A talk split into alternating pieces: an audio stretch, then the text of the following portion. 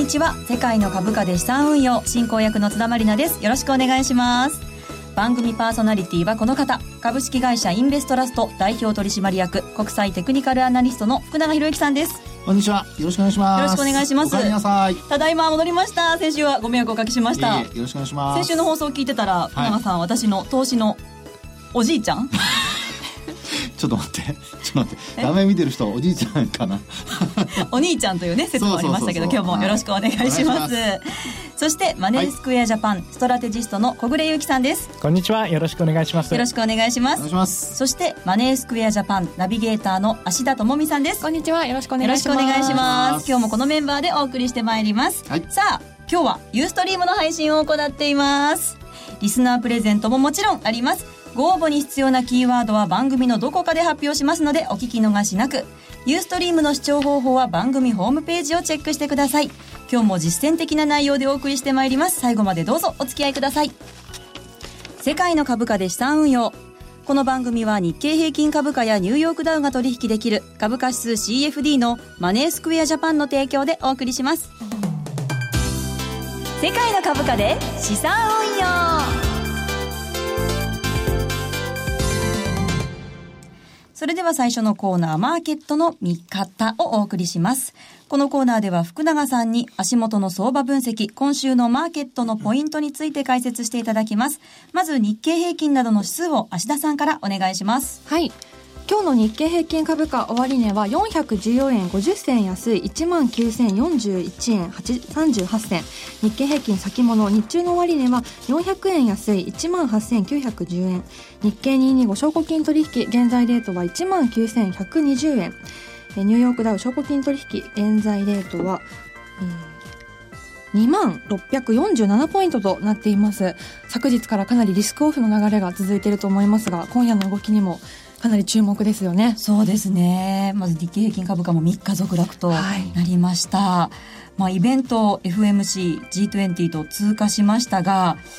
なんかこういまいち材料乏しい感じですよね福永さんそうですよねまあ今年に入ってからもうそもそもやっぱり1万9600円から上にねなかなか抜けないっていう、まあ、2万円があの年始大発会のあの大幅高ではい、もうすぐ2万円抜けるんじゃないかとかいうね、あのー、意見がいろいろありましたけど。出てました。ねありましたね。ただ、その後もう2か月半からまあ3か月近い、あの、もみ合いになっていて、はい、で、その中で、あの、まあ、今津田さんの話にあったように、あの、まあ、マーケット材料不足になってしまったと。はい、なんかいろいろ材料が出ても反応しなくなっちゃってですね。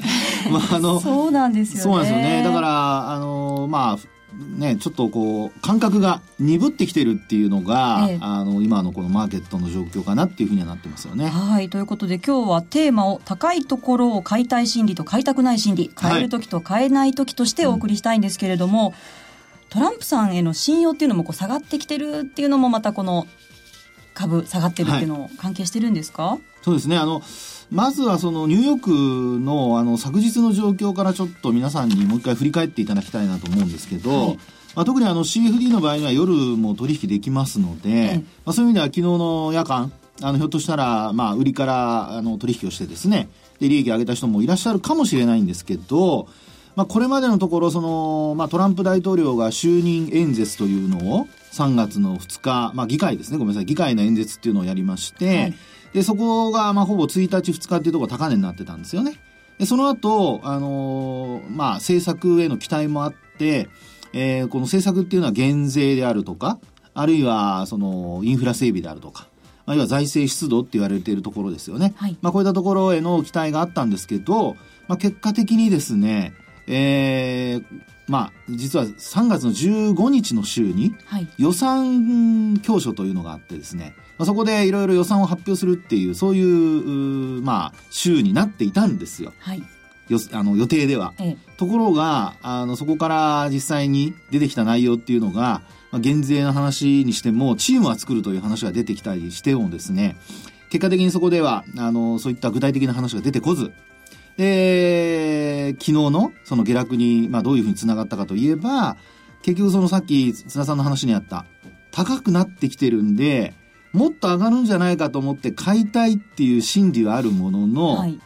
ずっと引っ張ってきてたのがですね、なんかちょっとプツンと切れちゃったような、本当そうですよね、えー、そんな感じで昨日は、まあ、結果的にもうあの我慢できなくなったって言った方がいいかもしれないんですけど、はい、あの下落につながったっていうところはあるかもしれないですよね。大きく下げましたからね。そうですよね。はい。はい、今の現物ポジションの需給ってどうなってるんですか？そこで、まあ、今の津田さんのご質問はですね、まあ、日本株のあの現物の需給っていうところだと思うんですけど、まあ、現物というか、まあ、信用取引って言ってもいいかもしれないんですけどね。はいあの、実際にですね、いろいろちょっとデータを調べてみますと、これ、あの、今週がお休みだったので、あの月曜日お休みだったので、実際にはあの、本当は昨日出てる最新のデータからはずなんですけど、まだ出てないんですよね。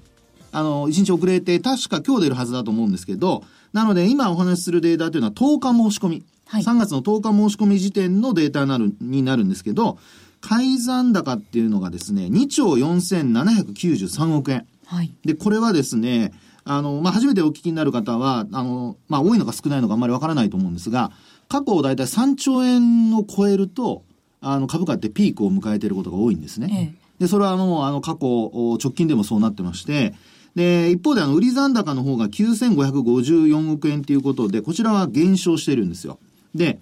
これあの、じゃあ2兆4793億円っていうのが、あの、いつ以来の水準かというと、昨年の6月10日。申し込み時点以来約9ヶ月ぶりの水準なんですって。はい、なので、時給で見ると、あの、さっきの津田さんのね、あの、冒頭のテーマにこれまた関わってくるんですけど、あの、本当にこう、まあ、買いたいっていう心理がね、あの、ある中で、やっぱり信用残は膨らんでたと。はい、特に改ざんの方が、あの、これ、増加してたっていうことにはなるんですよね。結構偏ってるっていう状況ですね。そうです、そうです。よね。売り算がね、さっきも話したように9554億円ということで1兆円にも満たないっていうことですから、はい、もう全然半分以下という水準なわけですよね。あの、売り算の方が、改ざんに対して。で、こう考えると、やっぱり、まあ、あこう我慢できなくなってきたっていうのがですね、あの、ひょっとしたら今日の日本株400円以上下落してますけど、はいあの、ニューヨークと同じように、あの、まあ、つながってるっていうかね、あの、同じような共通点があるっていうことかもしれないですね。CFD のポジションはどうですか？えー、このあたりは、はい、あの、小暮さんからお話しいただいた方がいいんでしょうかね。そうですね。えっ、ー、と、今、取引所、株価指数 CFD は、クリック株365という名前で、東京金融、えー、取引所に上場されていますが、その取引所のポジションを見ていきますと、こちらは番組の、えー、ウェブサイトにも資料が載っているかと思いますけれども、はい、えー、ちょうど今年の1月になってから、えー、その前の12月ぐらいですかね、のタイミングから徐々に、えっ、ー、と、買いのポジション、つまり日経平均の上昇への期待感が高まっていたというような状況なんですね。けれども直近の2月3月ぐらいを見ていきますと、ここは、まあ、ほぼ横ばいというところで、えー、このクリック株365、株価指数 CFD を取引している方は、ほとんどの方が個人投資家の方ですので、えー、ほぼ個人投資家のポジションと言ってもいいのかと思いますけれども、えー、この個人投資家のポジションションというのは、今現状、この株価指数 CFD で見る限りは、えー、2月ぐらいをピークにして、え、今のところはそこからまあ横ばいぐらいで動いているというような状況になります。はい。今横ばいっていうお話もあったんですけど、なんかこう、買うのも難しいし、はい、売るのも難しいっていう状況かなと思うんですけど。ね、あの、それがですね、やっぱりその、結局動けないっていうところが、ポジションの横ばいにつながってるのかもしれないですよね。で、まあ、横ばいといっても結構高い水準で横ばいですから、はい、まあそうやって見るとですね、あの、結構皆さん、ポジションをよくあの、パンパンの状態とかって言いますけど、はい、顔が腫れてるような、パ ンっていう、まあ、状態をこうね、あの、ポジションをもう目いっぱい、買えるだけ買ってるっていうような状況のことをよく言うんですけど、はい、まあ、あの、そういう意味で言うと、えー、CFD 個人の方が多いとなればですね、ええ、やっぱりそのあたりは結構パンパン状態が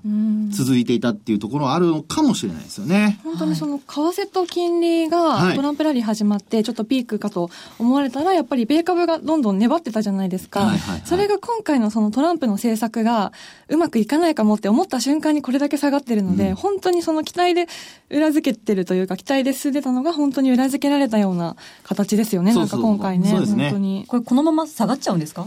そこなんですよ。一時的なのか、これがね、続くのかっていうところ、ね、このまま下げていくのかっていうのが気になるところなんですけど、うん、あのー、まあ、日本株に関しては、まあ、需給で言うと、先ほども話したように、やっぱりあの、改ざんが多いので、ええ、信用取引っていうのは、これあの、レバレッジを効かした取引なので、あの、CFD も同じですよね。なので、あの、結果的に、その、まあ、損失が膨らんでくると、はい、もう自動的にというか、強制的に、やっぱり売らざるを得なくなるんですよね。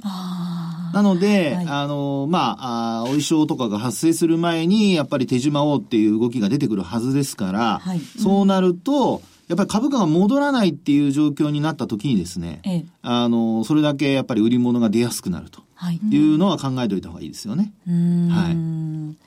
なるほど。まあ、今日も大きく下げたんですけど、なんか最近、日経平均の90日サイクル論っていうのを聞いたんですけど。はい。これは小暮さんが。これはなんか。提唱、提唱というか。提唱されたんですか？提唱じゃないですね。はい、発見したと言った方がいいですね。はい、そうですね。えっ、ー、と、まあ、同じような話をされている方、えーまあ、何名かは知っているんですけれども、はいえー、こちらも資料を用意していまして、え、日経平均株価の目立ったところの安値というものを、それぞれの安値の間が何営業日あるのかというようなところを数えてみました。例えば、2015年9月29日の安値と、え、16年2月12日の安値、この期間というのが、え、現物の取引で、え、日経225が、え、90営業日、CFD ですと97営業日なんですね。で、同じようにそこのえー、安値からブレグジットの際の、えー、6月24日の安値、ここまでが現物90営業日。そして、またそのブレグジットから、あ、えー、今度は、えー、トランプ大統領が、えー、選出された、そのタイミング11月の9日までというのが92営業日。そして、えー、ここを見ていくと、だいたい90営業日、92営業日という数字が入っていまして、CFD の方は95営業日から98営業日という数字が入っています。はい、これなんで営業日の数が違うかと言いますと、CFD の方は日本の取引所がお休みの日でも24時間ほぼ動いていますので、その分営業日の数が多いということなんですね。えー、そのカウントを当てはめていくと、前回の安値、えー、つまり、えー、トランプ大統領が選ばれた11月の9日からカウントした、ちょうど90営業日目というのがまさに今日、この9月の、えー、ごめんなさい、3月の22日に当たるんですね。そして、えー、92日というカウントもありましたから、はい、そのバッファーを設けて考えていきますと、現物では24日、つまり、えー、今週の金曜日までがその期間、ええ。ー、CFD も考えますと、27、来週の月曜日も、えー、その期間ということになりますので、えー、このサイクルがもし当てはまるのであれば、まあ、これはあくまでアノマリー、えー、経験則的な、え根拠のあるものではないんですけれども、はい、この周期がもしあると考えれば、えー、安値がこの今日から、えー、今週の末金曜日もしくは月曜日くらいまでに、えー、確認されてもいいのかもしれないなというようなところは見ています。そうなると、押し目がやってくるかもしれない。あの、サイクル分析やるときに、一番重要なのは、はい、あの、安値と安値が、あの、今のような形でこうサイクルになってたとするじゃないですか。でその時に、その安値から安値までが、上方向に安値から安値を作っているのか、はい、下方向に安値から安値を作っているのかで全然実際に買っていいのか悪悪いのかが変わるんですよ。なるほど。そう考えると、安値と安値、はい、上方向に作っている今は状況ですよね。そうそう。で、小暮さんの今のあの反転っていうのも、はいあの、上方向に、が続くっていう判断での、あの、反転ですよね。はい。でも、安値がさらに割り込むってことになれば、もう90日続く可能性っていうのもあるんですよ。ああ、なるほど。だからトレ、はい、トレンドっていうのを、あの、きちんと見ないといけないので、まあ今のところはですね、あの、まあ上向きっていう見方を、あの、されてはいるんですが、まあちょっとその辺はね、あの、一応気をつけた方がいいと思います。はい。トレンド転換の可能性もあるので。今この資料にも上がっているチャートを見ていると、まあ、これベースで見たら高いのかなっていう気もするんですけど、はい、たいかって言われたら、帰っていける自信は私ちょっとないんですよね。今ちょっと。まあそうですよね。はい、なので、まあ、そう考えると、一番これ重要なのはですね、はいあの、買っていいかどうかの判断を、あの、今もちろん心理的には、あの、買いたい、売りたいっていうところはあると思うんですけど、はい、本当にあの、心理的にこう、まあ、えー、買いたいか売りたいかっていうことはちょっと置いといて、はい、で、実際に買っていいか悪いかっていうところまで考えるとですね、ええ、やっぱりあの、価格の上昇の勢いがあるかどうかってすごく重要なことなんですよね。はい、で、これで、これまでお話ししていた、例えば MacD だとか、あとはね、モメンタムっていう指標があるんですよ。はい、で、これはあの、まあ、あの、上昇とか下落の勢いを教えてくれるテクニカル指標なんですけど、基本的にそのモメンタムが、あの、弱い時、要はゼロよりも下になってるとか下向きになってる時、そういう時だとか、あとゼロラインをずっと行ったり来たりしてる時っていうのは、実はあんまり、あの、勢いがない時なんですね。はい。で、実際のところ、あの、日経平均か、あの、CFD のですね、あの、モメンタムというか MacD を見ると、これも完全に下向きになっていてですね。絡み合って下向いてますね。そうそうそう。そうですよね。うん、で、あと水準。一番重要なのは水準なんですけど、この水準を見てもらうとですね、これも、あの、今もうゼロライン近辺で、高値を、まあ、あの CFD の場合は1月9日の高値抜けてないんですけど、はい、実際にこう、現物株が高値を取ってる時でも、えー、MacD の水準を見ると、ゼロラインよりもちょっと上の水準なんですよね。はい、ですから、こういう時は、あの、心理的には買いたくなってきても、あるいは買いたくなくなっても、なくても、基本的にはこれはやっぱりやめといた方がいいと。はい、そういう、あの、水準になるので、そのあたりをちょっと参考にしていただくといいと思いますけどね。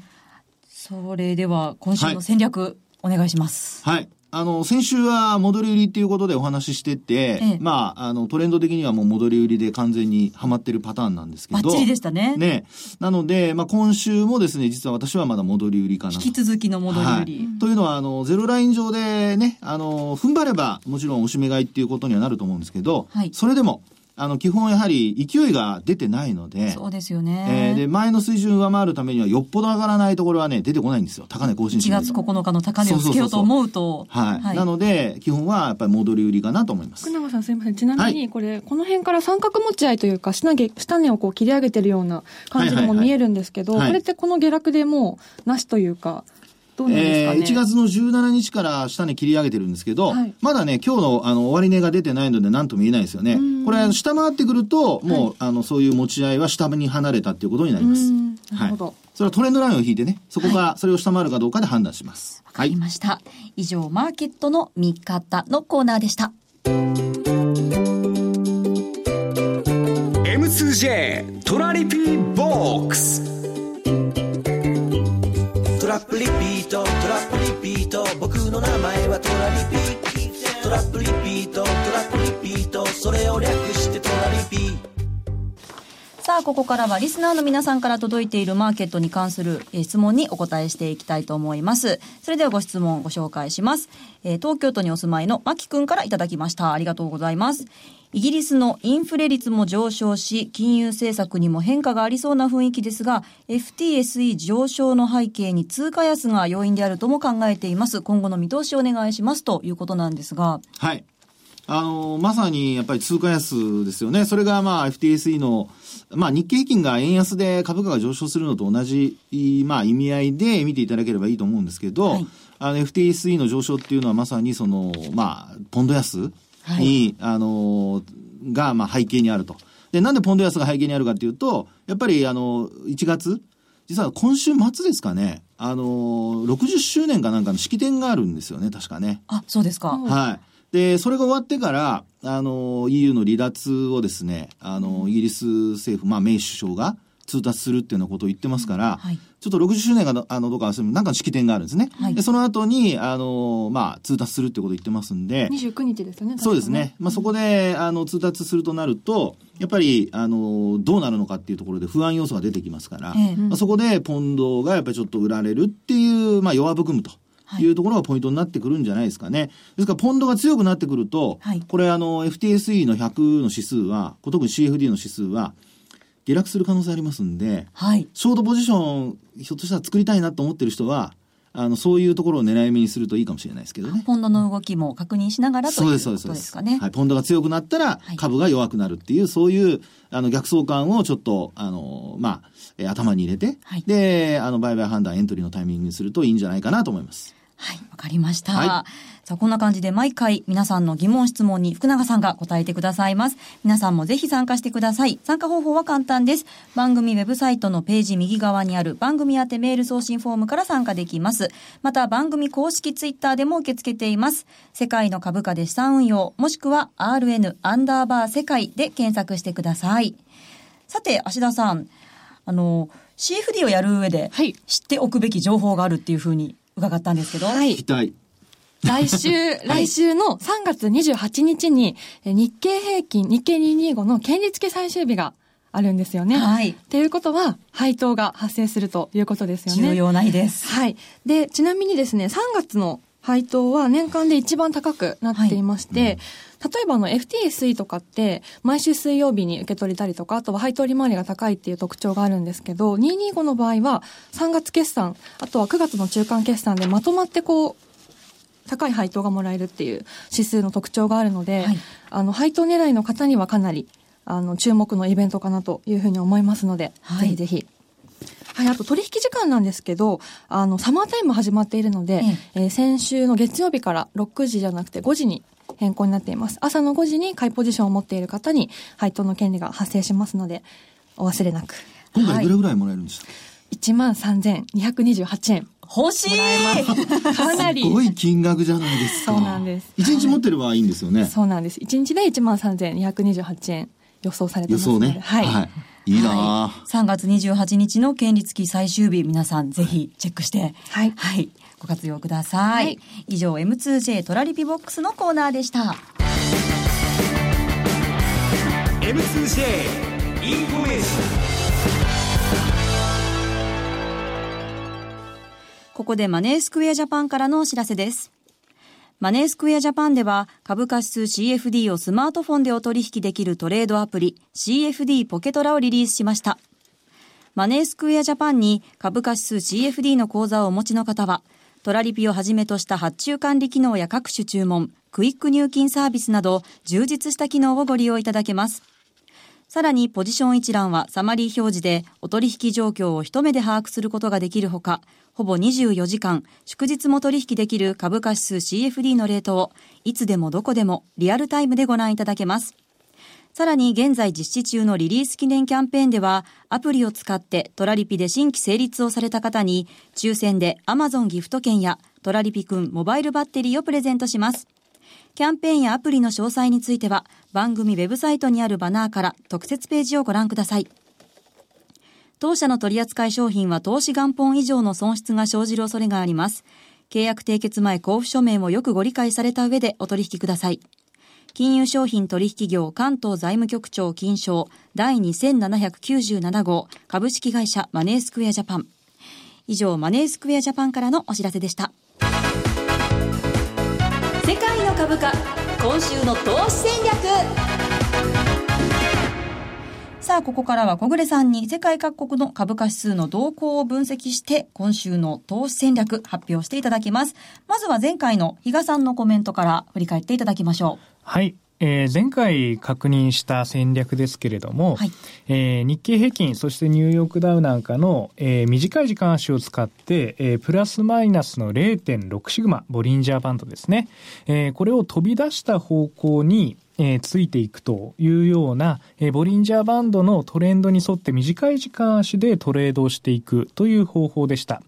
えー、この戦略振り返ってみますと、えー、先週1週間を見ていきますと、だいぶ値幅が出なかったということで、えー、いわゆるトレンドに短く乗っていくような戦略ではあったんですけれども、そのトレンドが短い時間足でもなかなか生まれなかったというところで、あまりワークできなかった戦略です。まあ、ただ、えー、昨日の夜、ニューヨークダウはあ大きなトレンド発生していますので、えー、もしこのトレンドにうまく乗ることができれば、かなりの値幅がえー、今も取れているような状況になりますので、えー、そういった面では、えー、局面は少なかったけれども、戦略としては使える局面もあったというふうに言えるかと思います。はい。比嘉さんはいつもチャートをいじって、自分でね、はい、調整するようにっていうふうにおっしゃいますけど、はい、自分でこの局面だったらプラスマイナス0.6もいいけど、これでもいいかもってこういじって0.7にしてみたり、0.8にしてみたり、自分なりのこうカスタマイズするっていうのも一つかもしれませんよね。そうですね。このカスタマイズですけれども、基本的にはいつも見て、えー、普段使っているチャートというのは固めておいた方がいいんですけれども、はい、場合によってはその時間足を短くして、えー、他の投資家よりも一足先に動こうというような、そういう狙いを持って、えー、例えばパラメータを少し短くしてみるとか、はい、もしくは安全をとって、えー、今回は行こうということであれば、パラメータを増やしてみるとか、はい、えー、そういった形で、えー、明確な意思を持って、えー、動かすというのはいいと思うんですけれども、はい、えー、ただなんとなくこう、今こっちの方がいいのかなというところでずらしてしまうのは、えー、ちょっと違うかなというように思います。時 やはりレンジよりもトレンドが出ている時の方がうまくワークするということですもんね、はい、短い足であってもね。そうですね。はい、わ、はい、かりました。では、今週の投資戦略、小暮さん、お願いします。はい、えー、先ほど紹介した90日サイクルに当てはめて考えてみたいなというところが今回の戦略で、はい、実は日経225に関して、えー、福永さんと今回は意見が違うんですけれども、はい、おしめ買いというふうに私は思っています。お福永さんは戻り売り。はいはい、そうですね。小暮さんはおしめ買い。はい。はい、これ、なぜそのように考えるかというと、当然今短期には、えー、今言ったように下降トレンド出ていますので、ここでじゃあいきなり買えるのかというと、これはかなり危険ですので、そこには待ったをかけたいと思います。はい。けれども、この90日サイクル意外と面白いなと思っているのが、日経平均先ほどご紹介しましたけれども、実はニューヨークダウも同じようなサイクルがありまして、はい、資料上がっています。はい、えー、こちらも、はい、見ていただくと、えー、現物の95日もしくは93日というのが、えー、サイクルで、えー、存在していまして、これが、えー、ちょうど日経平均でも90日、えー、ぐらい。そして、ニューヨークダウでもだいたい95日、93日ぐらいというようなタイミング。さらにニューヨークダウの期間に関しても、実はこれ21日、23日ということで、まさに今のタイミングにぴったり当てはまっていると。はい、このように日本株、アメリカ株がまさにサイクルが同じく当てはまっている。そして、えー、指し示している期間もほほぼ、えー、重なっているというのは、えー、本当にあるかどうかはまだ確証はこれはアノマリーなので持てないんですけれども、はい、ただ面白い状況になっているなというところは、えー、個人的に思っていますので、はい、例えばここで、えー、一度下値が確認できるようなそんな下に長い、えー、下髭がつくとか、そういった局面があれば、はい、ストップロスを入れる前提で、えー、買っていくのも面白いんじゃないかなということで、今回このおしめ買いという戦略を提案してみたいと思います。今すぐにというわけではなくそうです。下値をあくまで確認して、はい、さらにストップロスも置いた状況で買ってみては面白いんじゃないかというところですね。はい、わかりました。えー、ぜひ参考に皆さんなさってください。以上、世界の株価今週の投資戦略のコーナーでした。さあ、お送りしてまいりました。世界の株価で資産運用エンディングのお時間です。えー、ユースト配信日は特別プレゼントがあります。今日も番組特製クオカード500円分を5名様にプレゼントします。では、福永さん、プレゼントの応募に必要なキーワードの発表お願いします。はい。今日はですね、はい、須田さんの洋服の色から お花見ということでお願いします。全くマーケットに関係ないですけどいいですか、はい、たまにはねいる感じでいきましょう、はい、はい、プレゼントの応募方法ですが番組ホームページに記事がアップされていますので、えー、必要事項をご記入の上ご応募ください。マーケットに関する質問そしてキーワードお花見必ず書いてご応募ください。締め切りは4月11日の火曜日です。ここまでのお相手は福永博之とマネースクエアジャパン小暮優樹と芦田智美と津田まりなでした。それではまた来週。さようならさよなら。バイバイ。世界の株価で資産運用。この番組は日経平均株価やニューヨークダウが取引できる株価指数 CFD のマネースクエアジャパンの提供でお送りしました。